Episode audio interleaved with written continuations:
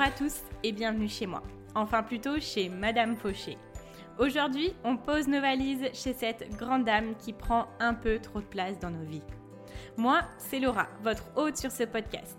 Chaque semaine, on aborde le sujet de l'argent pour le mettre au service de vos ambitions et reprendre le pouvoir sur votre vie. Alors, prêt à sortir de la fauche? Faisons le chemin ensemble, sans pression, pas à pas, comme à la maison. Vous êtes prêts? C'est parti Hello à tous, aujourd'hui je suis ravie d'accueillir Julia de I Don't Think I Feel. Pendant cette discussion, j'ai pu lui poser toutes mes questions sur son rapport à l'argent. J'ai découvert quelqu'un pour qui la liberté est une valeur forte et quelqu'un qui a voulu vivre une vie selon ses conditions. Elle nous explique comment elle s'est inspirée, comment elle a suivi son instinct à une époque où l'entrepreneuriat digital n'était pas si démocratisé.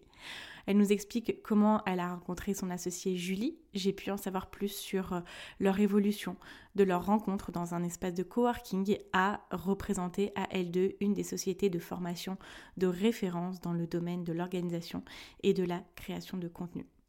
J'espère que vous apprécierez autant euh, ce moment que moi. Je vous laisse donc avec cette discussion. Je vous souhaite une très bonne écoute.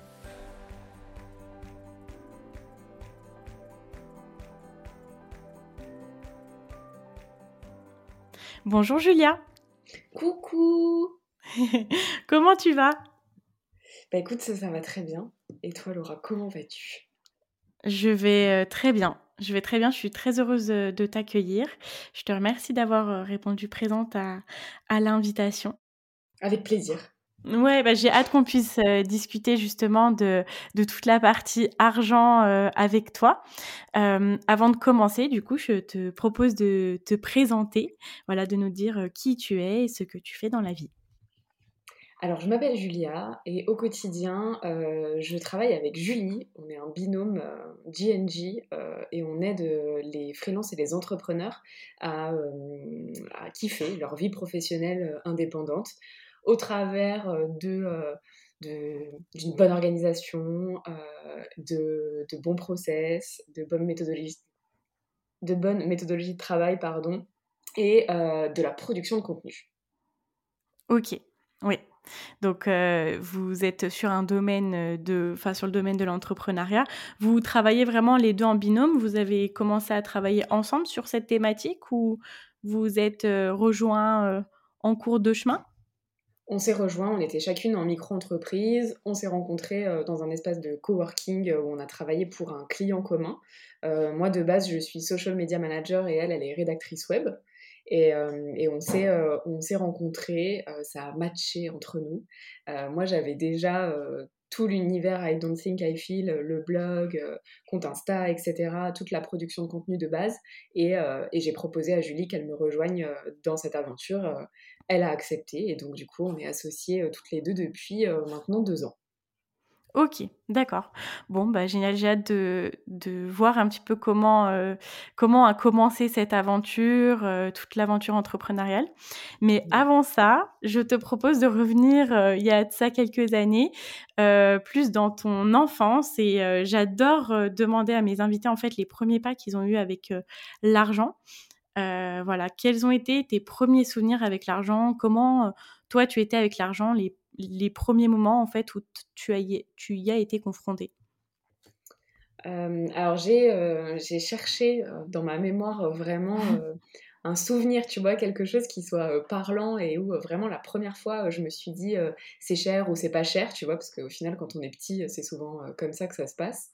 Et, et, le premier souvenir que j'ai, c'est j'étais en cinquième et ma meilleure copine de cinquième a eu les Sims. Ok. Et, et elle jouait aux Sims et elle me décrivait tout ce qu'elle pouvait faire avec les Sims et tout. C'était un peu la révolution du jeu vidéo à l'époque. Et, et, moi, je moi, n'osais pas demander le jeu à mes parents parce que pour moi, il était cher. Ça coûtait 500 francs à l'époque. Euh, donc c'est horrible, j'ai l'impression d'avoir euh, d'avoir 70 ans, d'être un fossile là, quand je parle Non, non, mais je te rassure, euh, j'ai vécu les sorties des Sims aussi, c'était une grande... Franchement, c'était un grand moment quand même dans notre enfance. Hein. C'était incroyable, incroyable. Et moi, je savais que, en fait, je n'osais pas trop trop le demander parce que je savais que ça représentait beaucoup d'argent. Donc, du coup, euh, je jouais par procuration et je jouais même pas, en fait. C'est juste, moi, je demandais à ma meilleure copine de me décrire tout ce qu'elle pouvait faire. Et, et, du coup, à chaque fois, j'étais là, waouh, trop bien, trop cool. Et je lui posais des questions. Et, euh, et au bout d'un moment, bah, en fait, j'ai fini par en parler à table avec mes parents, leur dire, ouais, euh, moi, j'ai vu qu'Anastasia, elle avait ce jeu-là et tout. elle adore, elle peut faire ça, machin. Et, euh, et, puis, ben, pour mon anniversaire, euh, qui devait être, je sais pas, trois ou quatre mois après, euh, ils, m'ont offert le jeu. Et, et je savais que c'était c'était peut-être pas une grosse dépense pour eux à l'époque, tu vois, je me rends pas compte. Mais pour moi, c'était un gros, gros cadeau, quoi. Et, et du coup, j'ai pris conscience et j'ai chéri. Et du coup, bah, j'ai joué aux Sims jusqu'à jusqu'à encore aujourd'hui. Hein. donc finalement, je... bon, c'est pas la même version, mais il n'empêche que que je rends hommage à ce premier euh, gros achat euh, qui m'a fait euh, qui m'a fait mettre un premier pas dans dans ouais moi j'ai pas assez d'argent de poche pour me le payer si c'est pas mes parents qui me le payent en cadeau je ne l'aurai jamais quoi tout simplement Ouais, ok. Ouais, tu avais quand même cette notion-là de te dire, bon, bah, c'est quand même une grosse somme d'argent et c'est un, un, investissement quand même important, quoi. Ouais, tout à fait. Ok, d'accord. Et après, donc, quand tu as euh, grandi euh, de ton entourage, qu'est-ce que tu as retenu sur l'argent? Ça peut être des choses euh, positives, comme un peu moins, mais comment, comment ton entourage en fait a, façonné ta, ta, vision de l'argent? Est-ce que tu as des souvenirs par rapport à ça? J'ai pas de souvenirs sur un enseignement en particulier ou tu sais une petite morale de l'histoire en particulier, mais, mais je sais que quand je cassais quelque chose ou quand j'abîmais quelque chose, euh, je n'avais pas un objet qui venait le remplacer, tu vois. Si c'était cassé, tant pis pour moi, quoi.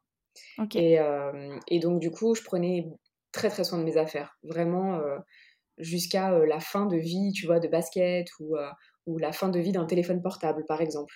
et donc, du coup, j'usais les choses vraiment jusqu'à la fin pour, bah, pour pouvoir en profiter au maximum. Un peu comme les Sims, finalement. Je crois que j'ai continué à, à, vraiment poncer chaque chose que j'ai eue.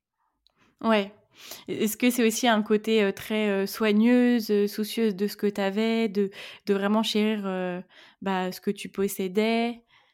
Ouais, ouais, je, suis soigneuse. Même encore aujourd'hui, je suis très soigneuse de mes affaires. Je fais vraiment attention. mais j'ai développé un autre gène parce que je suis très très dépensière aussi. Donc, donc je suis soigneuse mais dépensière. mais le soin, c'était très important à l'époque parce que bah, à l'époque, je, ne pouvais pas être dépensière. je n'avais pas assez d'argent pour l'être vraiment. Donc, euh, donc ouais, très très soigneuse de mes affaires. Ok, d'accord. Et donc finalement, après, quand toi, tu as commencé à te faire tes premiers salaires, déjà, euh, avec quelle activité tu as commencé? Alors, j'ai commencé en étant salariée chez Michelin, euh, comme, beaucoup de Clermontois et Clermontoises. et c'était un salaire en alternance. Euh, et c'était plutôt bien payé pour, euh, pour dire que j'étais alternante. J'avais un tout petit peu plus qu'un SMIC, donc euh, c'était quand même assez propre. Et, et, du coup, ben, qui dit premier salaire sur le compte en banque d'une fille dépensière, dit beaucoup, beaucoup de dépenses, puisque je vivais encore chez mes parents à ce moment-là, donc je n'avais pas de loyer, pas de courses, rien. J'avais mon forfait de téléphone à payer, c'est tout, et l'essence dans ma voiture. Euh, et, euh, et, donc au final, bah, j'ai dépensé, euh, j'ai dépensé un an de salaire chez Michelin dans tout ce que je n'avais pas pu me payer avant. Donc ça passe par un nouveau téléphone, par un nouvel ordinateur, par des jeux vidéo, par des abonnements à des magazines, tu vois, tout ce dont j'avais vraiment envie sur les trois années qui ont précédé ça, bah finalement j'ai pas réfléchi bien plus longtemps, je me suis acheté tout ce qui me faisait envie quoi. Ouais, tu t'es fait plaisir en fait finalement. Ouais, et pendant un an, ça a été euh, vraiment. Je, je n'ai pas mis un seul euro de côté sur un an de salaire, quoi. Vraiment. ouais, bah ça me rappelle euh, très. Euh, presque mot pour mot ma, ma première année d'alternance. Moi, c'était pareil, c'était un peu comme que de l'argent de poche en fait, ce que je gagnais. Et, et, et je dépensais tout tout, tout. J'arrivais à zéro à la fin du mois. Bon, je terminais pas à découvert, mais j'étais à zéro à la fin du mois et à la fin de l'année, je me suis demandé ce que j'avais fait de mon argent, quoi. Ça, c'est vrai. Par contre, ouais, ouais. On se dit, ah ouais, j'ai quand même dépensé 12 euh, fois 1200 euros. Euh, je sais pas où ils sont. ouais, c'est ça. Ça fait, ça fait beaucoup. c'est énorme en vrai, quand on y pense, c'est énorme. Ouais. Est-ce que tu as regretté ça à la fin de, de cette année-là ou tu t'es dit, bon, c'est pas grave, je me suis fait plaisir non, franchement, je me suis dit, ouais, je me suis fait plaisir. je me suis pas privée, tu vois, dans les années précédentes, mais j'étais dépendante de l'argent qu'on pouvait me donner à Noël ou pour mon anniversaire, des choses comme ça, tu vois, j'étais enfin, j'étais tout le temps en train de compter finalement. Et donc pour la première fois de ma vie, j'avais pas besoin de compter vraiment et, et du coup, j'en ai profité. Donc, euh, donc pas de regret du tout, d'autant plus que je me suis acheté des choses que j'ai encore aujourd'hui, tu vois, et que j'utilise encore, puisque euh, je suis soigneuse, donc vraiment j'ai gardé ces choses-là euh, des années et des années. Ouais, donc finalement, c'était pas forcément de l'argent passé par les fenêtres, c'était c'était des choses que tu as gardées et, que, et qui te servent encore aujourd'hui, quoi. Ouais, complètement. Mmh.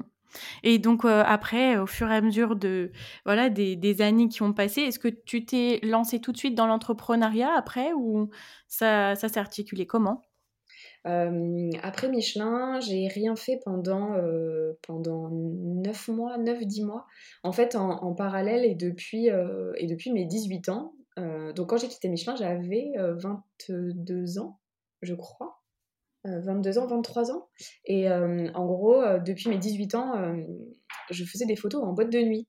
tu as peut-être connu des photographes de boîte de nuit, ils s'appellent T-Late et WeMove après. Mais carrément? Voilà, mais oui et ben voilà, j'ai fait, j'ai fait des photos en boîte de nuit et en fait, quand j'étais à Michelin, j'étais manager régional bah, du coup de ma team de photographes sur la région Auvergne. Et, donc, en sortant de Michelin, euh, je n'avais qu'une envie, c'était de me reposer, de ne rien faire, de faire la fête. Donc pendant neuf mois, euh, je sortais du mardi soir au samedi soir euh, en boîte et je faisais des photos, je formais des nouveaux photographes, je gérais ma petite équipe de photographes, quoi.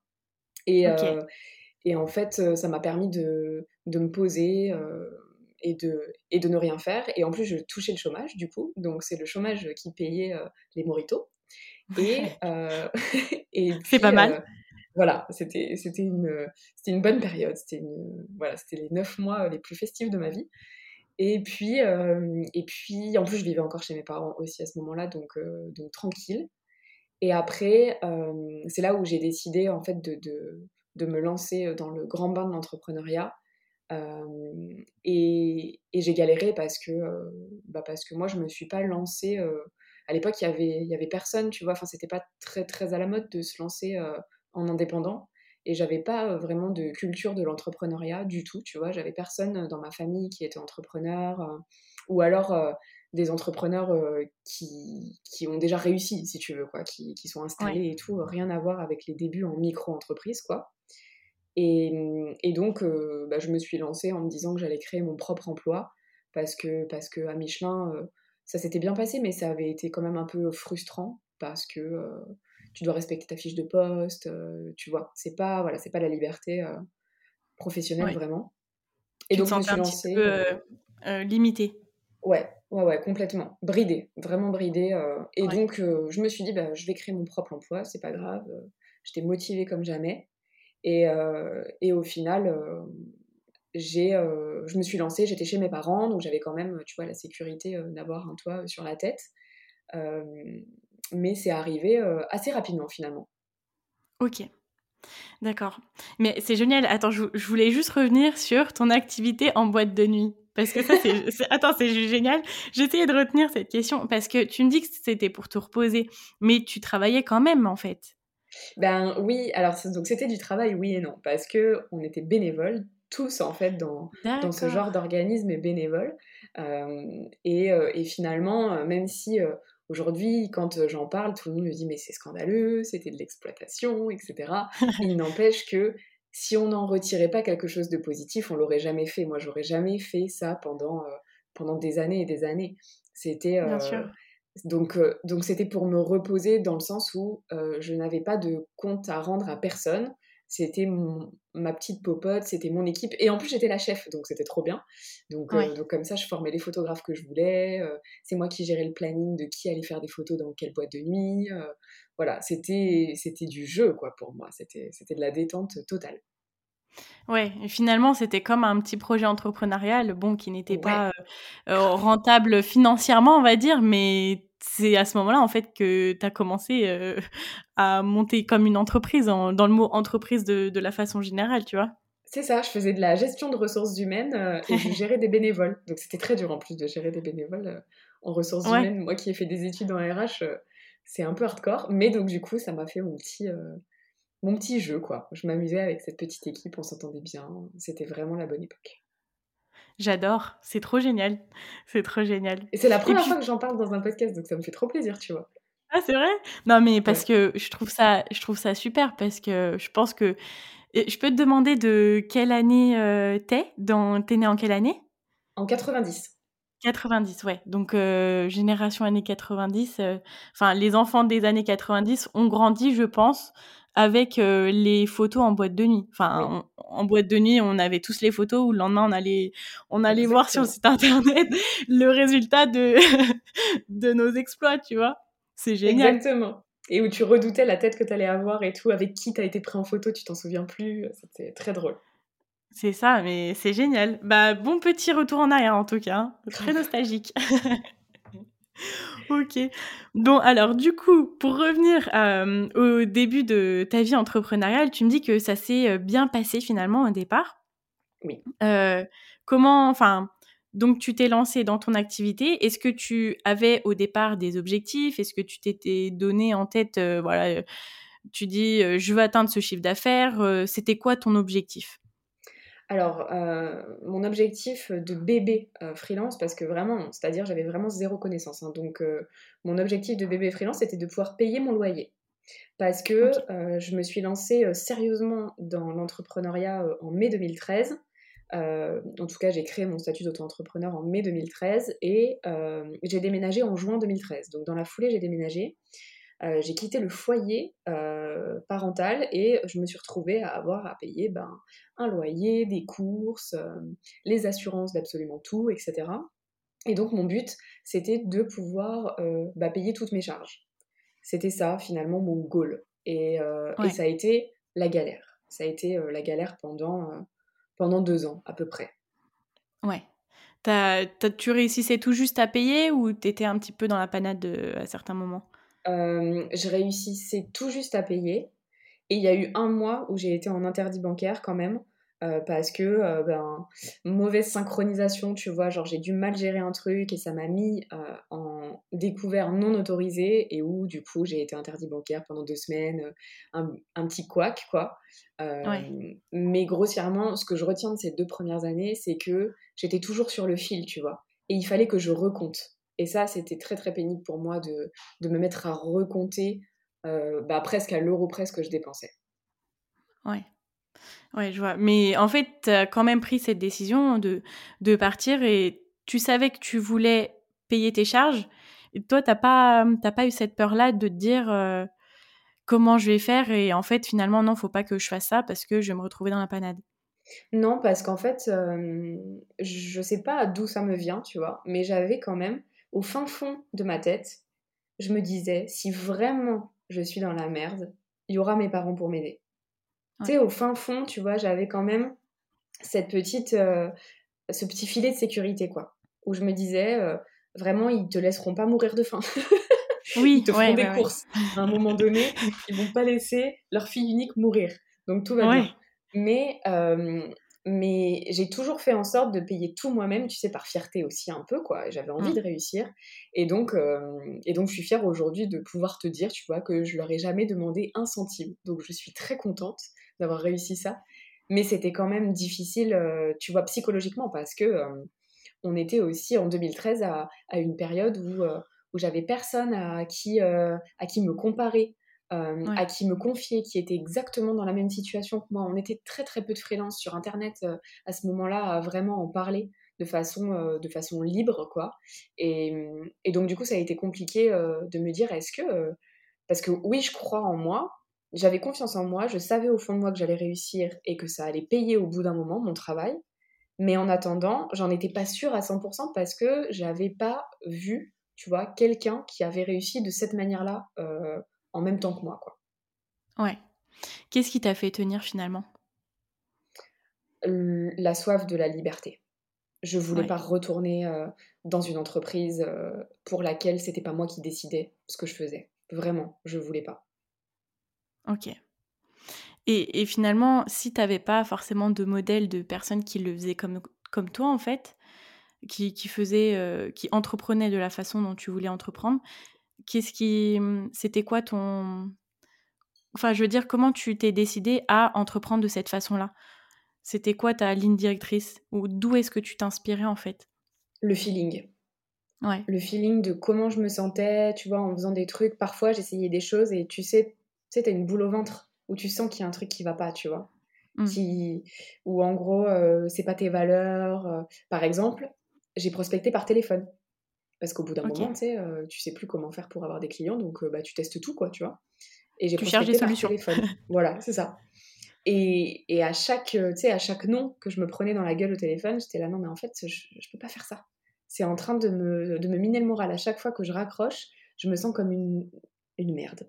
Une merde. Donc, du mmh. coup, je me dis, ok, c'est que ça doit pas être cette méthode qui est faite pour moi. C'est pas fait pour moi de démarcher au téléphone. Je dois pas avoir suffisamment la chat, je dois pas savoir me vendre correctement, donc c'est pas fait pour moi. Et en fait, j'ai fait plein de tests comme ça, sur plein de trucs, que ce soit pour trouver des clients, que ce soit pour faire mon travail de CM correctement. Euh, genre sur tout, tout, tout, j'ai fait un million de tests. Il y a plein de trucs euh, qui ont échoué, des idées de merde, mais il y a plein de trucs où j'ai senti, tu vois, que ça bougeait. Par exemple, au tout début, je me suis mis sur Pinterest.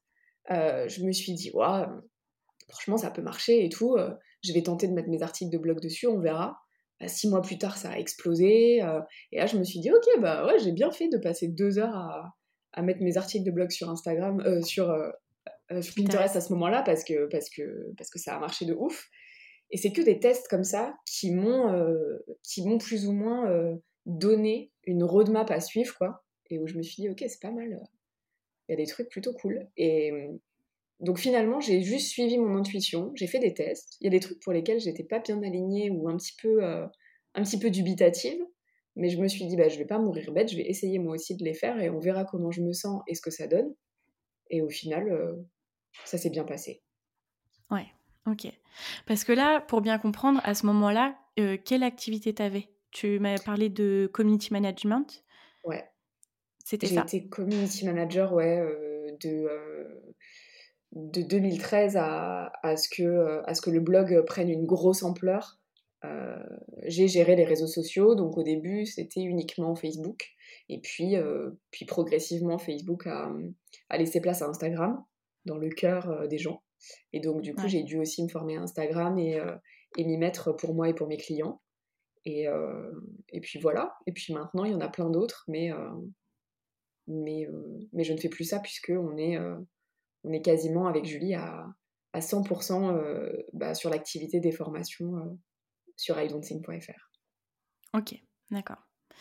à ce moment-là, quand toi, tu étais en train de faire tous ces tests, à voir qu'est-ce qui fonctionnait, qu'est-ce qui ne fonctionnait pas, à quel moment tu t'es dit, ça y est, ça fonctionne, ça y est, je peux être un peu plus soulagée avant la fin du mois, même au milieu du mois Qu'est-ce qui t'a fait te dire, là c'est bon, je peux souffler un peu, ça, ça marche euh, Quand j'ai réussi pour la première fois à mettre euh, plus de 1000 euros de côté, où j'avais payé mon loyer, tu vois, j'avais payé mes courses, l'essence, les assurances, etc.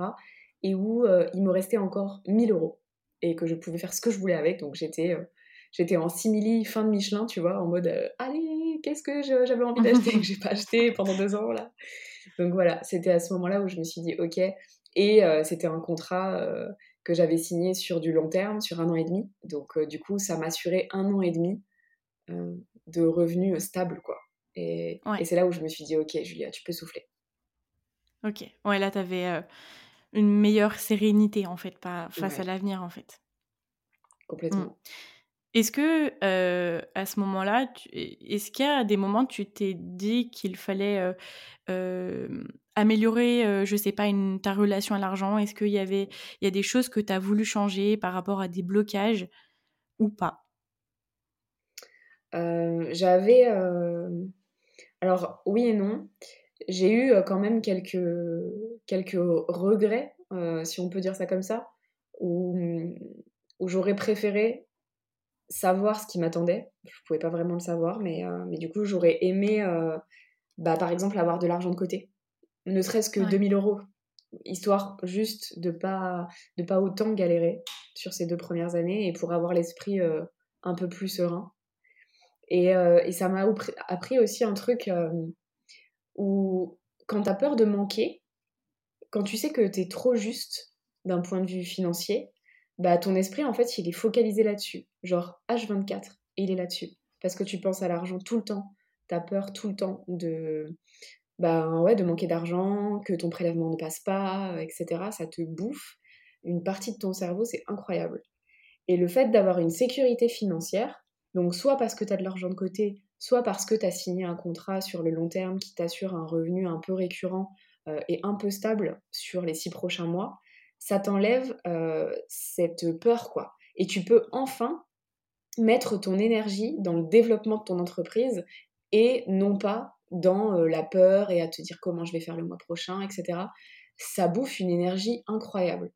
Et du coup, de se construire une sérénité, donc soit en amont avec avec de l'argent de côté, soit arriver à signer des choses sur le long terme quand on est freelance, ça fait vraiment un bien fou. Ouais. C'est une autre dynamique, quoi. C'est c'est un autre état d'esprit. Tu vois les choses de façon beaucoup plus claire et euh... t'es mieux, quoi. Ouais, t'es plus serein, tu respires, quoi. Tu sais, t'es un peu plus tranquille, tout simplement. Ouais. ouais. Je, je vois exactement ce que tu veux dire. Tu, au fur et à mesure que ça, ça a évolué, euh, tes revenus ont évolué, du coup, j'imagine. Euh, est-ce que tu peux m'en parler euh, Est-ce que ça a augmenté en flèche Est-ce que ça a augmenté progressivement Voilà, dis, voilà, comment ça s'est comment ça s'est évolué Comment ça a évolué, pardon? Alors non, c'est monté progressivement. progressivement, j'ai eu, on va dire que j'ai commencé la double activité finalement. Donc j'avais à la fois mon job de social media manager et en parallèle, euh, je commençais à vendre euh, des formations en ligne. Et donc du coup, j'avais deux sources de revenus. Euh, on va dire que 80% de mon revenu c'était du social media et 20% c'était des formations en ligne. ça a duré comme ça pendant un an et demi, deux ans, deux ans et demi. Et puis progressivement, ça s'est équilibré à 50-50 jusqu'en 2018, 2018-2019, où là, c'est les formations qui ont pris le pas. Euh, mais c'est moi aussi qui l'ai décidé comme ça. J'ai pris moins de clients euh, et j'avais envie de développer vraiment cet aspect formation en ligne et, euh, toute ma communauté. Et, et puis, ben, ça a fait un boom fin 2019, du coup, septembre 2019, où, où là, j'ai sorti une grosse formation en ligne sur le marketing de contenu. Euh, qui m'a fait, euh, qui fait exploser le plafond de la micro-entreprise. Et, euh, et c'est là où, où s'est posé la question du coup de l'association avec Julie ben, pour changer de forme juridique. Donc ça s'est fait relativement progressivement. J'ai pas eu de, de boom de ouf, mis à part en 2019, mais bon, entre 2013 et 2019, tu vois, ça a été progressif. Ok, d'accord. Progressif, mais toujours en croissance, où tu commençais de plus en plus à te sentir sereine, stable avec tes revenus. Ouais, complètement. Et puis, et puis vient aussi, bah, du coup, la confiance en, en toi de façon générale, mais aussi dans la façon où tu choisis tes clients, dans la façon où tu travailles, etc. Tu vas plus vite. c'est, ouais, en, en globalité, tu es bien plus à l'aise et ça va mieux, quoi. Ouais, et généralement, quand tu te sens bien, l'argent suit aussi. Ouais, tu attires encore plus parce que tu es beaucoup plus dans, t'es dans un autre, une autre dynamique en fait finalement. C'est ça, t'es dans, un, es dans une dynamique d'abondance comme on dit et non pas euh, de manque et de rareté et ça change beaucoup beaucoup de choses. Ouais. Euh, alors à ce moment-là, quand ça a explosé euh, en 2019 du coup, c'est à ce moment-là que tu as décidé de, de t'associer en fait avec Julie du coup Oui. comment tu as en fait, moi, je suis curieuse de savoir ce qui se passe dans ta tête quand bah, tu, tu reçois plus d'argent que, que d'habitude, quand tu te dis, ouais, ça y est, ça explose. Qu'est-ce qui se passe en fait en toi? Quelles sont tes émotions? Et, et voilà, qu'est-ce que tu veux en faire aussi de tout cet argent-là? Euh, la première émotion qui me vient, c'est euh, waouh, mais il y a autant de gens qui me font confiance, sérieusement. ça, c'est vraiment la première chose, ouais. Et ça te. C'est aussi une façon de te rappeler d'où tu viens et tout, et où, où je me dis, mais c'est incroyable, c'est incroyable vraiment qu'il y ait des gens qui, qui, puissent, euh, qui puissent dépenser autant d'argent euh, pour moi parce que nos formations, elles ne sont, pas, euh, sont pas éligibles au CPF, par exemple. Donc, donc du coup, c'est vraiment les économies des personnes qui viennent jusqu'à chez toi. Donc, c'est c'est une bah voilà c'est gage de confiance c'est incroyable donc déjà c'est la première chose euh, et la deuxième, euh, à ce moment-là, en septembre 2019, c'est la panique. Parce que je me dis, euh, ok, comment je fais? Il faut que je change de forme juridique, je sais pas faire, ça y est, je recommence du début encore une fois, tu vois. C'est de mm. passer de la maternelle au CP, comme on le dit avec Julie, c'est, c'est un grand pas. Donc c'est un peu la panique. et ça a été la panique pendant, pendant ouais, 4 mois, on va dire 4-5 mois où au final, euh, on avait cet argent, on était trop contente, hein, vraiment, mais euh, mais il y avait d'autres challenges qui étaient en jeu, quoi. On se demandait si on allait savoir euh, gérer une société, parce que il y a une trésorerie à gérer, il y a de la fiscalité à comprendre. c'est beaucoup, beaucoup de choses qui sont radicalement différentes de la micro-entreprise. Et, et, donc, c'est bah, pareil. Une fois que la peur, elle s'estompe, arrive le moment où tu te dis, bon alors, on a de l'argent, du coup, qu'est-ce qu'on fait Et dans quoi on investit finalement? Ouais. Voilà. Donc finalement, c'est plus des investissements après où on se dit, euh, on se dit, ok, euh, let's go. Du coup, qu'est-ce qui est important pour nous euh, Voilà. Ok, génial. Est-ce que vous êtes fait accompagner à ce moment-là, du coup, quand voilà, vous êtes dit, oh, bah, au secours, qu'est-ce qu'on va faire fiscalement, tout ça?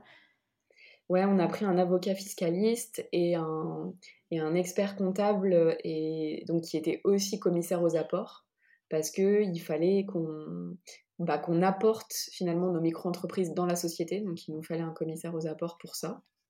Et, et donc on s'est fait épauler voilà par ces deux personnes-là euh, qui ont été nos nounous vraiment, à qui euh, on posait des questions, parfois les mêmes questions trois fois, mais mais voilà, ça a été euh, hyper important pour nous d'être entourés de ces deux personnes-là.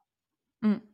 Et ça, je trouve c'est tellement important d'avoir des spécialistes, tu vois, par exemple, dans, enfin, dans ce domaine-là, qui est un domaine, quand on se lance dans l'entrepreneuriat, j'imagine que, sauf si c'est notre domaine, c'est quelque chose qui est assez euh, obscur et euh, il faut vraiment s'y intéresser.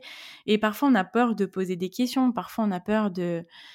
Tu vois, tu dis, euh, on a parfois posé les questions trois fois et ça c'est tu vois des fois tu as l'impression de te dire ah bah non bah, je vais pas trop poser de questions parce que finalement euh, je vais peut-être les embêter tout ça et euh, et c'est trop important finalement.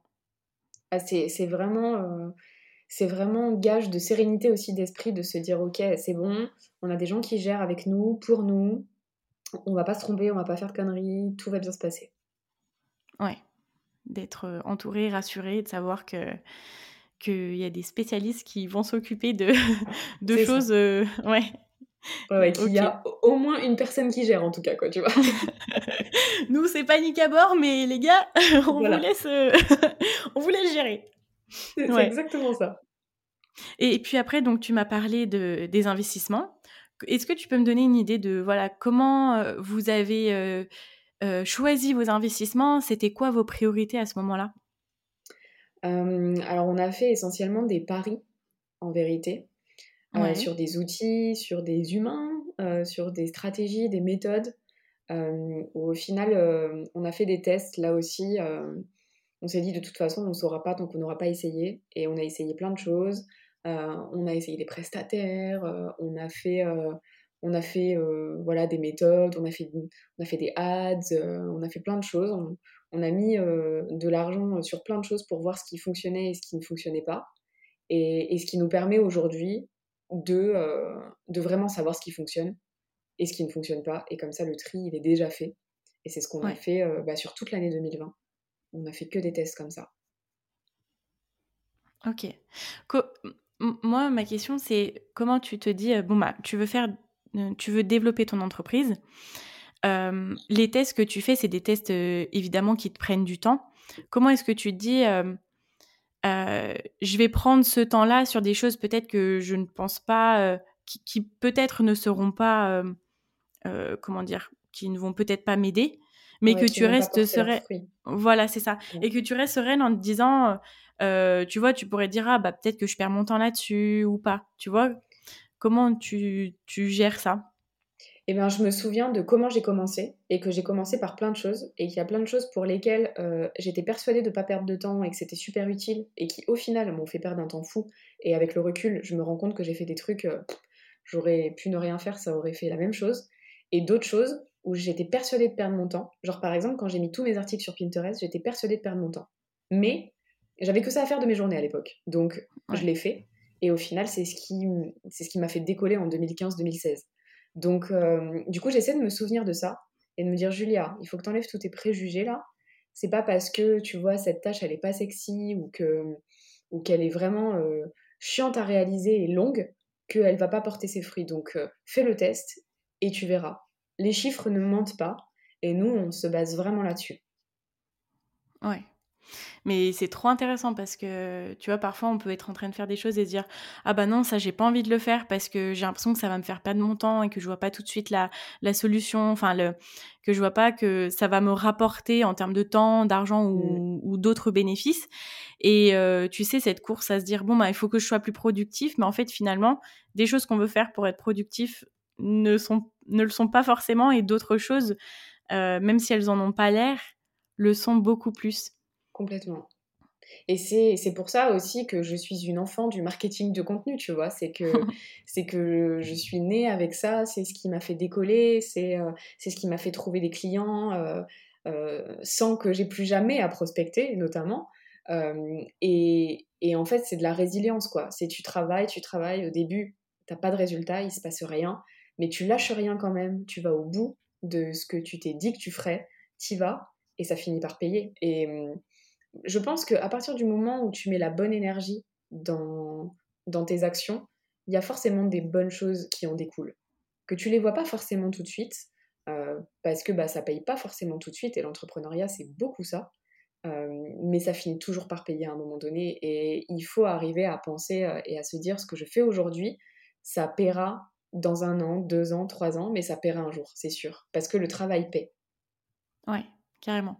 Et puis parce que aussi, euh, quand on se met dans quelque chose, on s'y met pour. Euh, parce qu'on a des raisons, parce qu'on se dit que ça peut fonctionner et qu'il faut continuer, quoi. C'est ça, et que si tu n'essaies pas, tu sauras jamais si ça aurait fonctionné ou pas. Mmh. Ouais, c'est trop intéressant. J'ai noté faire des tests. tu vois, parce qu'à côté, je prends des notes. Faire des tests, essayer. Et, euh, et, voilà, même si on a l'impression de perdre notre temps, il faut le faire, quoi.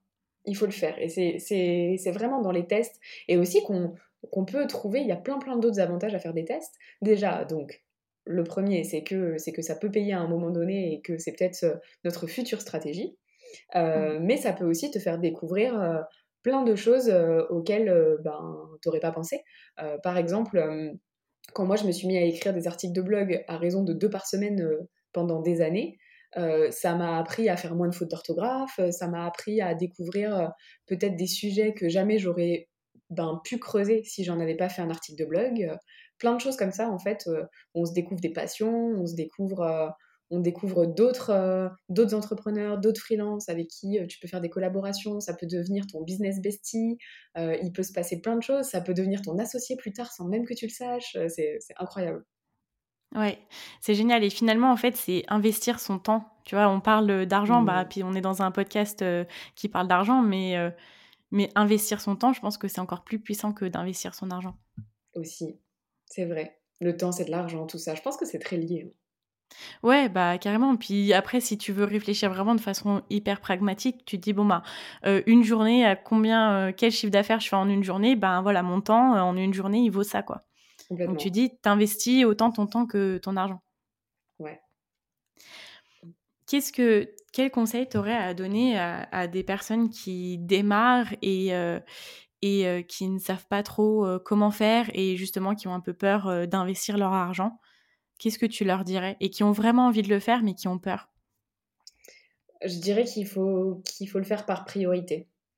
Euh, donc priorité, euh, si on reprend euh, un peu le fil de ma gestion de l'argent depuis le début, j'ai commencé par payer mon loyer, mes courses, la base. pour vivre correctement, avoir un toit. et ensuite, se focus sur des outils qui nous permettent de bien travailler, de bien faire notre travail.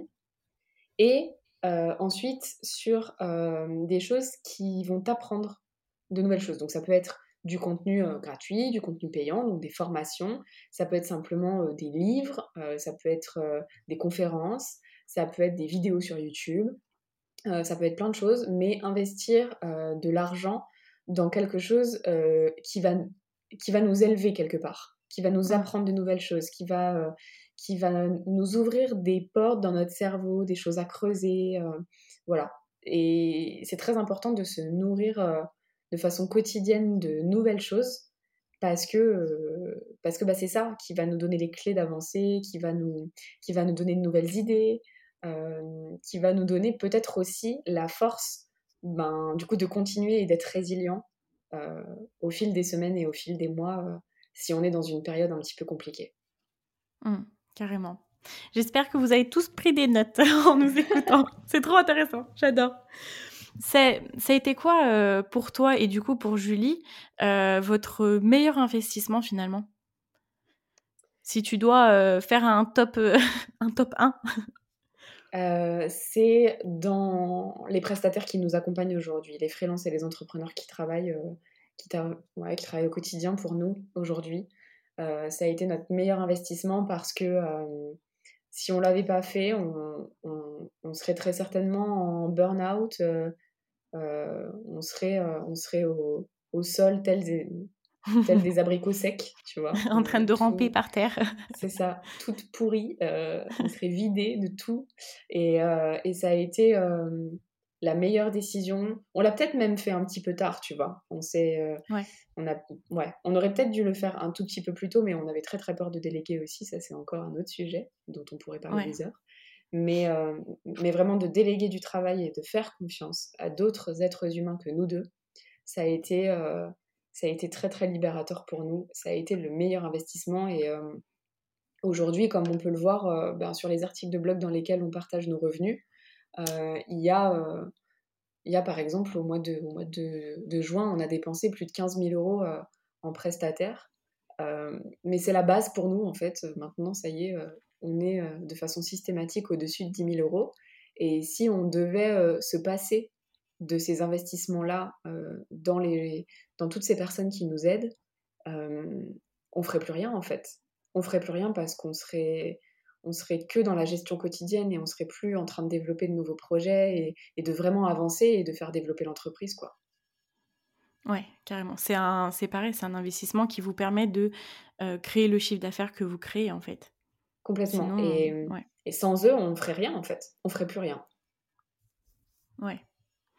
Euh, est-ce que tu peux nous partager un petit peu une idée de euh, justement ces retours sur investissement-là, euh, quel, euh, quel chiffre d'affaires aujourd'hui, euh, que ça soit annuel, parce qu'en plus, je sais que vous le partagez sur votre blog, et d'ailleurs, vous en avez parlé sur Instagram récemment, que vous, vous n'allez plus forcément trop en parler. Est-ce que tu peux, tu peux m'expliquer Alors en fait, quand j'ai commencé à faire ces articles de blog bilan financier et émotionnel, j'étais en micro-entreprise. Et donc, euh, en micro-entreprise, on fonctionne, euh, on déclare notre chiffre d'affaires une fois qu'il est encaissé. Donc, euh, sur les articles de blog, je mettais le chiffre d'affaires que j'avais encaissé et ça correspondait à ma déclaration, etc. Donc, c'était très exact, c'était mensuel et c'était c'était parfait. Sauf que en société, tu ne comptes pas comme ça. On compte le chiffre d'affaires qui est facturé et qui n'est pas forcément encaissé. Donc, euh, du coup, c'est quand même radicalement différent parce que euh, un mois, par exemple, on peut dire qu'on a gagné 10 euh, 000 euros, donc c'est des virements qu'on a eus sur notre compte en banque, mais ça se trouve, on en a facturé 60 000. Et ce qui compte d'un point de vue comptable quand tu es en société, c'est ce que tu as facturé. Donc finalement, c'est les 60 000 qui comptent. Et donc, ça, c'est un exemple parmi tant d'autres de choses qui changent entre la micro-entreprise et la société. Et en fait, au fur et à mesure qu'on a constaté ces changements-là, on s'est dit que c'était plus du tout pertinent de, bah, de partager les chiffres de cette manière-là parce qu'on ne compte plus comme ça. Aujourd'hui, en société, on compte en années, en fait. On a un chiffre d'affaires sur l'année Et c'est ça qui compte finalement. On a notre chiffre d'affaires, nos dépenses et notre bénéfice. Et c'est beaucoup plus intéressant euh, bah, de partager un bilan annuel quand on est en société plutôt que mensuel. Parce que mensuel, euh, tu peux, euh, tu peux faire des mois à moins 30 000 comme des mois à plus 90 000. mais du coup, les gens qui lisent ça, vu qu'ils les lisent de manière mensuelle, c'est très très compliqué de se souvenir de ce qui s'est passé trois mois plus tôt, attends, mais là, elles font moins 30 000, mais comment elles vont s'en sortir? Mais ils ont oublié que trois mois plus tôt, on a fait plus 90, tu vois. Donc, du coup, c'est trop compliqué. C'est trop compliqué de faire suivre euh, les gens vraiment là-dedans. Et en plus de ça, d'un point de vue euh, purement, euh, purement émotionnel, pour le coup, c'est pas parce qu'on a fait 60 000 euros de chiffre d'affaires que notre mood, il est, il est up de ouf et qu'on est trop contente. C'est vraiment, genre, on se rend compte que plus on avance, plus, ouais, c'est ça, plus les émotions n'ont rien à voir avec ce qu'on a, ce qu'on a pu, euh, bah, ce qu'on a pu facturer, quoi. Ça n'a rien à voir avec le montant qu'il y a sur notre compte bancaire. Et, et donc voilà, donc toutes ces, petits constats nous ont fait arriver à la conclusion qu'il était beaucoup plus, euh, beaucoup plus sain et beaucoup plus euh, logique, en fait, tout simplement, de partager nos chiffres autrement. Donc, euh, loin de moi l'idée de ne plus du tout partager mes chiffres, au contraire, mais simplement les présenter d'une autre manière. Donc, euh, donc faire des formats différents, euh, peut-être peut-être aborder des petits bouts, tu vois, parler par exemple de la, de la masse salariale, tu vois, et faire vraiment un focus là-dessus, ce que ça engendre, etc., plutôt que de faire une photographie mensuelle qui n'a que très peu de sens aujourd'hui. Ouais, qui permet quelque chose qui permettra d'avoir une vision plus globale et de comprendre euh, les choses plus dans leur entièreté par rapport euh, aux chiffres, quoi. Ouais, complètement. Plutôt que de balancer des chiffres bruts comme ça, plutôt essayer d'expliquer pourquoi on en est là, tu vois, pourquoi on paye, mm. euh, on se paye ce salaire, par exemple, tu vois, parce que là, jusque-là, ben, on a balancé le salaire comme ça tous les mois sur les articles de blog, mais personne ne sait pourquoi on a fait ce choix-là, par exemple, tu vois. Mm. Ok, d'accord. Et du coup, je me pose comme question, comment est-ce que vous, vous arrivez à euh, y voir clair dans tous ces chiffres? Comment est-ce que vous, enfin voilà, comment est-ce que vous, euh, améliorez votre vision Enfin, comment vous gérez tout cet argent-là et vous, vous y voyez clair? Euh, on a un tableau de bord très très clair dans lequel Julie ne met pas les pieds parce qu'elle serait capable de faire couler la boîte. Ah, d'accord. C'est plus toi qui es dans, dans les chiffres alors. Ouais, c'est plus moi qui suis dans les chiffres. Après, Julie, elle progresse beaucoup. Hein. Tu vois, je la tacle un petit peu. Mais c'est mignon, hein, mais, mais elle progresse beaucoup et de plus en plus, elle arrive à, à prendre des décisions et tout et à, et à, comprendre comment ça se passe et comment même moi aussi je fonctionne. Et, euh, et donc, on a un gros tableau de bord euh, qui, qui, suit absolument tout ce qu'on facture, tout ce qu'on dépense euh, et qui nous permet de, de suivre finalement ce qui se passe d'un point de vue de la trésorerie. et c'est notre Bible en fait on se réfère à ça euh, dès qu'on dès qu'on peut. Euh, enfin, moi, en tout cas, de mon côté, il ne se passe pas une seule journée sans que je l'ouvre. Euh, donc, pour regarder ce qui se passe, pour prendre des décisions par rapport à certaines dépenses, pour savoir quand est-ce que je vais facturer tel ou tel client. c'est vraiment le tableau de bord qui nous permet de savoir où on en est et comment ça va d'un point de vue financier. Ok, ouais. C'est trop intéressant. Et de se dire, pas une journée sans regarder le tableau de bord. Donc ça veut dire que même dans nos finances perso, c'est hyper important de regarder euh, nos comptes à nous, quoi, voir ce qui va se passer, voir ce qui, ce qui arrive, euh, comment on doit gérer, quoi. Complètement. Est-ce que tu le fais aussi de la même façon personnellement ou, ou moins? Ah, pas du tout, c'est un fiasco personnellement. c'est un vrai? fiasco. Je suis euh, l'opposé d'un point de vue de la rigueur, je suis l'opposé de ma vie pro. Ok. Est-ce que tu sais euh, pourquoi ou, ou, ou, pas forcément? Enfin, t'es plus euh, sur le feeling? Oui, et puis en plus, euh, je me, enfin, ouais, je me prends tellement la tête, même si c'est pas tant une prise de tête parce que c'est quand même du kiff de gérer une entreprise, mais disons que je suis tellement rigoureuse sur la partie pro que quand vient la partie perso, euh, que ce soit dans les finances, dans la gestion des courses, tu vois, plein de trucs, quoi, ou même l'organisation des vacances. Euh, franchement, ça me saoule d'avance de me dire que je vais devoir organiser un truc carré, quoi. Donc, euh, c'est beaucoup plus freestyle dans ma vie personnelle que dans ma vie pro. Ouais, parce que j'imagine que ça doit être euh, voilà très euh, prenant mentalement pour être autant organisé aussi euh, personnellement quoi. Ah ouais, ouais, franchement, ouais. Et, et pour le coup, mes comptes, mes comptes perso, je vais les voir une fois par semaine et encore. Ouais. Mais est-ce que si tu si enfin si tu vas pas parce que je m'imagine peut-être s'il y avait voilà de gros soucis où tu devais vraiment regarder tout ça euh, tu devrais y aller peut-être plus souvent, mais si t'as pas forcément besoin finalement d'aller voir. Ouais, oui, c'est, oui, c'est clair, c'est clair. C'est clair, il n'y a pas forcément euh, de choses, euh, de choses ouf. Là, c'est vrai, tu vois, avec les travaux dans mon nouvel appart, etc. Oui, j'ai regardé parce qu'avec les prélèvements et tout, ça peut me mettre à découvert ou des choses comme ça. Donc, je fais attention. mais sinon, en règle générale, je sais plus ou moins ce que je dépense et je sais que, que je ne dépense pas plus que ce que je me verse en salaire. Donc quoi qu'il arrive, il n'y a pas de raison qu'il se passe un truc de ouf, quoi. Ouais, carrément. En fait, finalement, tu as quand même une vision assez globale et qui te permet d'être assez sereine euh, sur tes finances perso, quoi. Oui, oui. Ok. Bon, super. On va arriver vers euh, le petit jeu que je t'ai annoncé quand on a préparé euh, le podcast.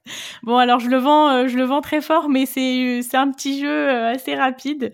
alors en fait, ce que je fais avant de bah, qu'on discute, je prépare cinq idées reçues sur l'argent. Ouais. Et donc elles sont numérotées de 1 à 5. je t'invite à me donner un chiffre entre 1 et 5 et euh, je te donne la phrase et tu me donnes ton avis. Euh, si euh, tu me dis que oui, c'est vrai, non, c'est pas vrai, oui et non. Enfin voilà, je suis curieuse d'avoir ton avis sur une de ces phrases-là. Très bien. Voilà. Alors à chaque fois, je l'explique très très mal ce jeu, donc je ne sais pas si. Voilà, est-ce que tu as compris l'ensemble Parce que j'ai toujours du mal à, en à l'expliquer. Alors là, pour moi, je te donne juste un chiffre et toi, tu vas me, tu vas me dire une phrase. C'est ça hein? Exactement, c'est ça. Parfait. Voilà. Et eh ben écoute, euh, le chiffre 2. Ok.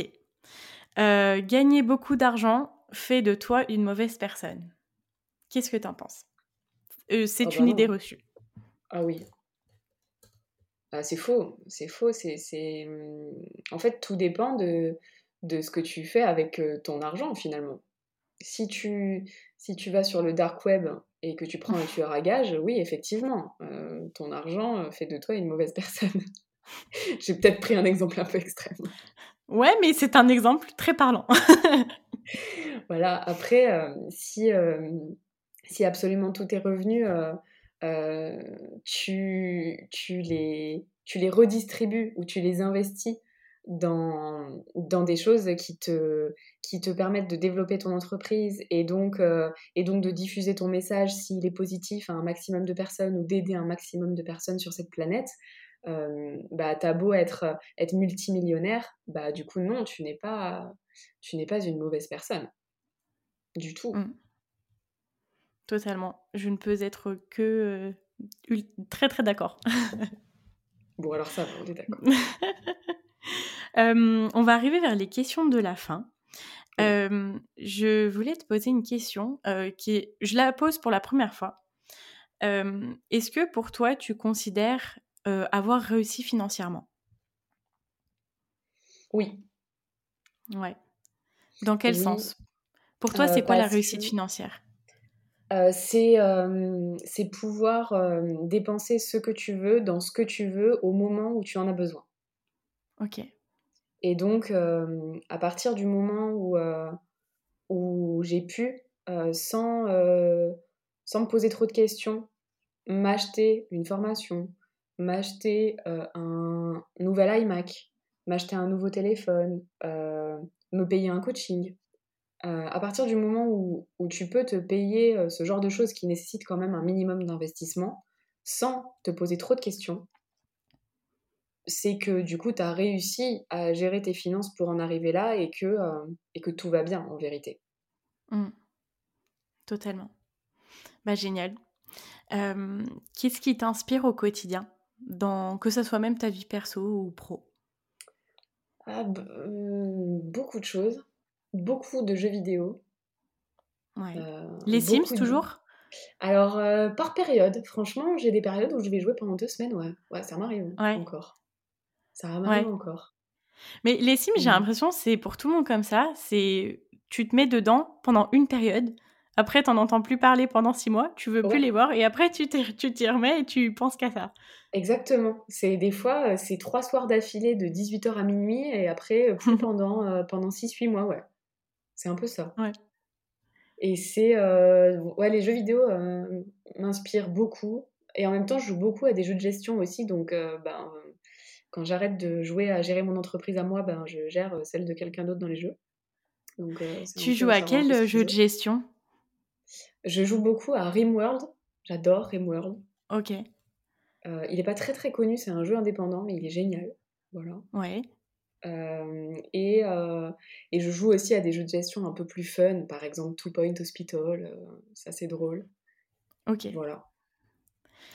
C'est je je suis trop contente que tu parles de ça parce que je trouve que les jeux, heu, sont une super, hem, enfin, un super apprentissage pour, heu, apprendre à gérer plein de choses, mais aussi l'argent, tu vois? Ouais. Et le moi, c'est, enfin, pour te raconter un peu, c'est quand j'ai joué à un jeu de ferme que je me suis rendu compte qu'investir, c'était génial, tu vois? Puis quand on joue à ces jeux-là, au début, bah, voilà, je je devais peut-être avoir 14-15 ans et tu dis: «Ah Ouais. donc heu, si tu récupères de l'argent, tu peux acheter une meilleure machine qui te permet de produire plus et de vendre plus et après, plus tu vends, plus tu récupères de l'argent qui te permet de réinvestir» et cetera et ça permet d'avoir une logique géniale, je trouve. Bah, c'est vraiment, heu, tu vois, pour le coup, quand tu n'as pas, hem, les moyens, en règle générale financiers, humains et cetera, de gérer une entreprise, du coup et de faire ces exercices par toi-même, le fait d'y avoir accès dans un jeu vidéo où on te propose de gérer une entreprise, dans un jeu vidéo, tu te rends compte en fait, hem, des problématiques auxquelles tu vas être confronté, quoi. Par exemple, hem, un jeu vidéo qui s'appelle Little Big Workshop, heu, je OK. sais pas si tu connais? C'est sur, c'est sur PC et et sur Switch, heu, qui te qui t'apprend, heu, où tu dois gérer une entreprise, heu, qui fabrique, des jouets et des vélos, des trucs, enfin bref, voilà. C'est un c'est une petite factory, quoi et et en fait, là-dedans, tu dois, tu dois répondre à des challenges, du genre, bah, il va falloir embaucher parce que tu as de plus en plus de commandes, donc il va falloir embaucher à un moment donné, pour pouvoir répondre aux commandes. Si si du coup ton bois, il est de mauvaise qualité, ben, du coup, tes clients, ils vont aller voir la concurrence, tu vois? Et je trouve Ouais. que ça te met dans une situation qui est, qui est pour de faux, du coup, donc il y a pas d'enjeu vraiment réel, mais ça te met dans la tête, je trouve, des notions, de gestion d'entreprise qui qui sont pas négligeables et que quoi qu'il arrive, même si on compare, on compare une vie réelle à un jeu vidéo, il n'empêche qu'il y a des similitudes à un moment donné et où tu repenses à des jeux auxquels tu as joué et où ça t'y fait penser, quoi. Ouais, mais c'est génial. Je suis trop contente qu'on en parle. Je vais noter, heu, dans la description, du coup, les jeux que tu as, que tu as cités et comme je suis, heu, fraîchement sur la Switch, je vais, heu, vite aller voir, tu m'as parlé de Bi Little Big Workshop, c'est ça? Ouais, c'est ça. Mais je te ferai une liste si tu veux. Je te ferai un petit mail, avec une petite Ah liste ouais. de jeux sur Switch. Et ben, je veux bien parce que, heu, je me suis remis je me suis mise dessus il y a pas longtemps et justement, je voulais trouver des jeux comme ça et j'arrivais pas à trouver, heu, le lequel me plairait. Puis bon, comme, heu, voilà, tu veux tester un petit peu avant de jouer, enfin, tu sais pas trop, donc du coup, quand je sais pas, j'achète pas, donc heu, Ouais. j'en ai peu acheté, tu vois? Et bah, Donc je te heu ferai une petite liste de jeux de gestion, avec plaisir. Ah, je veux bien, merci, je suis trop contente. Par contre, après, après, Après, il y a plus de après je risque de donc voilà, c'est ça. Donc hem, ce sera le dernier podcast, ce sera le dernier épisode. Merci Julia d'avoir été là dans le dernier épisode. Je vais jouer à la Switch pendant 7 jours sur 7. Ah Énorme. là là. Mais voilà, les jeux vidéo m'inspirent oui. beaucoup. C'est vrai. Ouais. Et tu m'avais dit qu'il y avait d'autres choses. Est-ce que tu avais envie de parler d'autres choses qui t'inspirent? YouTube, beaucoup. Je suis je suis beaucoup, beaucoup sur YouTube. Heu, je regarde pas forcément énormément de trucs business. Au contraire, tu vois, quand j'ai fini ma journée, j'aime bien regarder des trucs qui n'ont rien à voir avec la choucroute. Mais Ouais. mais je passe énormément de temps sur YouTube, heu et sur Twitch aussi, à regarder, voilà, des contenus, divers et variés. Ça me ça me donne des idées, de plein de trucs. Je voilà, je me nourris beaucoup de ça et et voilà et je suis très, alors après ça fait très, très stéréotype, tu vois, de fille du web, de fille qui déconnecte jamais et tout, mais vraiment, le web, le web est une passion à part entière. Je je pourrais passer, heu, des heures, heu, à me perdre sur internet, hem, jusqu'à des heures, tu vois, pas possible. et, et je, genre vraiment, c'est mon, c'est ma récréation, c'est à la fois mon taf aussi, mais c'est voilà, c'est un truc de ouf à quel point je me, je me nourris de tout ce qui est digital, les outils et tout. Je suis vraiment passionnée par tout ça. Et, voilà, donc du coup, je suis pas, je suis un peu à l'opposé et ça doit exaspérer toutes les personnes qui se disent ah mais elle devrait aller marcher dans la nature, faire du sport, aller cueillir aller cueillir des jonquilles, tout ça, tout ça, les champignons. et ça, je l'ai fait pendant toute mon enfance. Et, et donc, donc, du coup, c'est bon, j'ai fait le tour. j'ai pêché, j'ai fait plein de choses, du camping et tout. Et aujourd'hui, j'ai envie, je sens que j'ai encore énormément, énormément de choses à apprendre sur le web. Et, et, voilà. Donc, du coup, j'arrive pas trop, trop à m'en détacher au grand désespoir de Julie même hein, parfois qui elle me dit sors un peu va marcher Regarde le ciel. C'est ça. Alors que ouais. c'est vrai que pour le moment, euh, c'est pas trop, euh, c'est pas trop ma priorité, c'est pas trop mon centre d'intérêt en tout cas là pour le moment euh, depuis quelques années. Ouais, je peux comprendre. Mais après, c'est vrai que tu vois, on diabolise entre guillemets souvent le fait d'être bah, beaucoup derrière les écrans, derrière un téléphone, derrière un ordinateur. Mais dans un sens, si c'est ce qu'on aime et si c'est déjà ce qui nous permet de vivre euh, vivre notre passion, ce qui nous permet de, bah, de je sais pas, gagner notre vie, de, de nous sentir libres, bah, c'est un domaine comme un autre, quoi. Et, euh, et euh, ouais, ça peut nous apporter énormément. Enfin, je veux dire, moi, je pense que s'il n'y avait pas Internet, j'aurais jamais appris tout ce que j'ai appris au fil de ces dernières années. Mmh. je trouve que ça nous permet d'avoir une, une, ouverture d'esprit et d'apprendre sur tellement plein de sujets. Je trouve ça, je trouve ça juste génial, quoi. Ouais, mais je suis tout à fait d'accord avec toi. Ouais. Tu vois, des fois, enfin, j'ai des personnes dans mon entourage qui sont pas du tout, euh, euh, tu vois, réseaux sociaux, qui sont très peu sur YouTube. Euh, tu vois, parmi mes amis d'enfance, je suis, je pense, la seule alien qui passe ma vie sur YouTube, qui passe ma vie sur Instagram et tout. Et des fois, tu vois, ils vont aborder des sujets. je dis ah bah oui, ça c'est ça. Enfin, tu vois, des sujets, mais hors sujet, pareil. Et ils vont me dire mais comment tu sais, comment tu es au courant de ça? Comment? Je dis bah YouTube ou je sais pas, enfin Internet quoi. C'est ça, on est connecté à H24. Bah ouais, et puis on peut apprendre sur tellement plein de sujets. Enfin, des fois, je, suis, je suis. Euh, la dernière fois, je regardais des reportages sur la Corée du Nord. Euh, euh, je me renseignais sur sur les IVG. Enfin, tu vois, des trucs tellement qui n'ont rien à voir, mais on a accès à toutes ces informations et je trouve que c'est hyper précieux, quoi. À moi, en ce moment, je suis en train de, enfin, je suis à fond sur les frelons.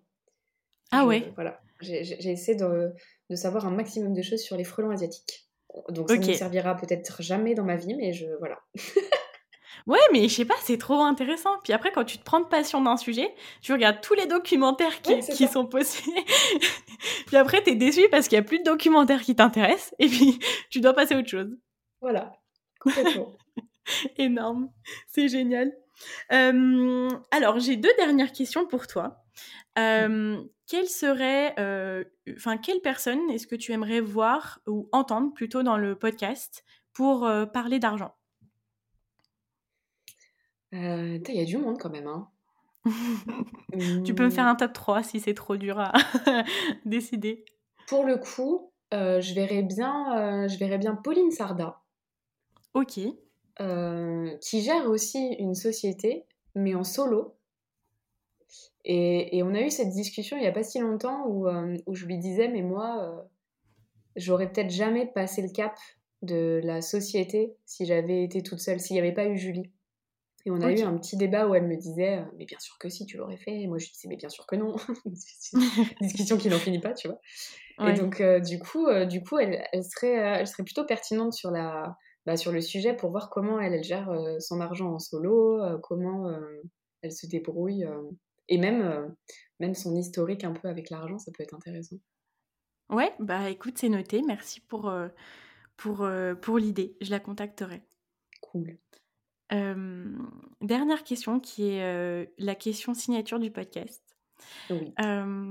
Julia, c'est quoi pour toi mettre l'argent au service de tes ambitions? Alors déjà, l'ambition pour moi, c'est d'être capable de se projeter, euh, c'est d'assumer euh, ses envies, qu'elles soient toutes petites ou gigantesques, et vouloir atteindre ses objectifs. Et donc, euh, dans un second temps, c'est donc accepter de réinvestir ce que tu gagnes euh, dans tes projets, dans tes rêves et, et, dans tes envies, en fait. C'est, c'est vraiment faire en sorte que, que tout ce que tu gagnes, enfin moi en tout cas, ma vision que j'ai, c'est tout ce que je gagne, je le réinjecte de façon systématique dans mes projets et dans mes rêves. Ouais. Dans mes envies, dans... Voilà. J'adore. Ok. Merci beaucoup pour ton partage. Bah avec plaisir, c'était trop cool. Ah bah, je suis contente que tu aies passé un bon moment. où est-ce qu'on peut te retrouver? Alors, sur idon'tthink.fr ou sinon sur Instagram, euh, c'est I don't think I feel avec des points entre chacun des mots. Pas du tout compliqué. Ok. et, euh, voilà, hein, en story, euh, en story sur Insta ou, ou directement sur le site internet où on peut retrouver tous les articles de blog, les formations, etc. La présentation de Julie aussi d'ailleurs. Oui. Voilà. Ok. Bon, bah parfait. Tout ça sera en description du podcast, du coup, si vous voulez euh, aller retrouver Julia et Julie. Euh, je te remercie énormément, j'ai passé un super moment et euh, merci pour tous ces, tous ces enseignements. Bah, merci beaucoup. C'est très inspirant. Je suis très contente d'avoir réussi à placer T-Late, WeMove et les jeux vidéo, vraiment. Je suis très contente. Carrément. Qui l'eût cru dans un podcast où on parle d'argent? Incroyable. Exactement. Exactement. Bon, bah merci à toi et puis euh, à bientôt. À très bientôt. Ciao, merci. Ciao, ciao. Voilà, bah écoutez, j'espère que cet épisode vous a plu. Il touche à sa fin et je souhaite encore une fois remercier Julia de tout cœur de s'être prêtée au jeu, d'avoir répondu à toutes mes questions, euh, d'avoir donné autant d'informations puissantes et vraiment précieuses. J'espère que vous aussi vous avez pris des notes autant que j'en ai pris. Si cet épisode vous a plu et que vous pensez que quelqu'un de votre entourage pourrait vraiment, vraiment apprendre énormément de choses en l'écoutant, je vous invite à le partager au maximum ou alors à venir me mettre une note de 5 étoiles sur Apple Podcast ou sur une autre plateforme ou à mettre un commentaire euh, et me donner votre avis là-dessus. Ça m'aidera à justement pouvoir le partager à plus de monde et qu'il soit beaucoup plus visible. Je vous remercie d'avoir été là, je vous dis à très vite pour un nouvel épisode. Et en attendant, surtout, n'oubliez pas que vos ambitions n'attendent pas. Ciao ciao